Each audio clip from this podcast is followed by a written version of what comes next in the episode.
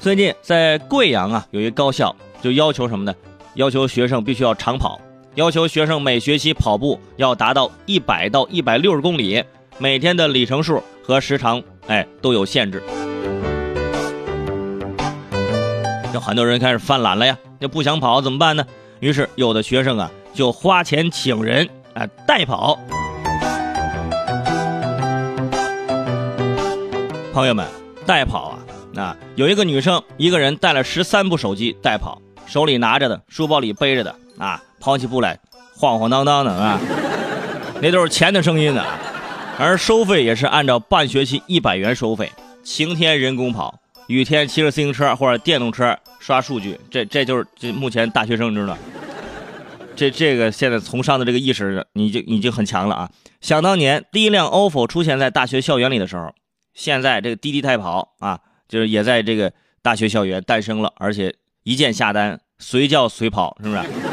对好暗号即刻开跑。而且除了这个贵阳，湖北武汉也有高校要求学生每天跑步达标啊，并用跑步软件截图，并且记录跑的路线和这个随机的这个必经点。我们经常感叹现在大学生的生活是吧？啊，现在生活费怎么这么多呢？这钱都花到哪去了呢？一个月有的花两三千、三四千的，真的是。这样知道了吧？代跑了，你知道哈？让别人跑步给钱呢，你得给别人发工资，是不是？不过现在想想啊，那些去每天去装着十几个手机帮别人代跑的那也不容易啊。而且现在有些人就为了不跑步，都能把自己的手机交给别人啊，懒到可以离开手机也是非常大的付出啊，是吧？所以我强烈建议啊，高校在设置跑步打卡点的同时。哎，你加上其他的功能，刷脸，哎，你不刷脸没用是吧？你这样的话，代跑的同学，哎，就不用只带手机了啊，还得带上十几个人的自拍，你知道吗？到时候挨着一刷刷过去。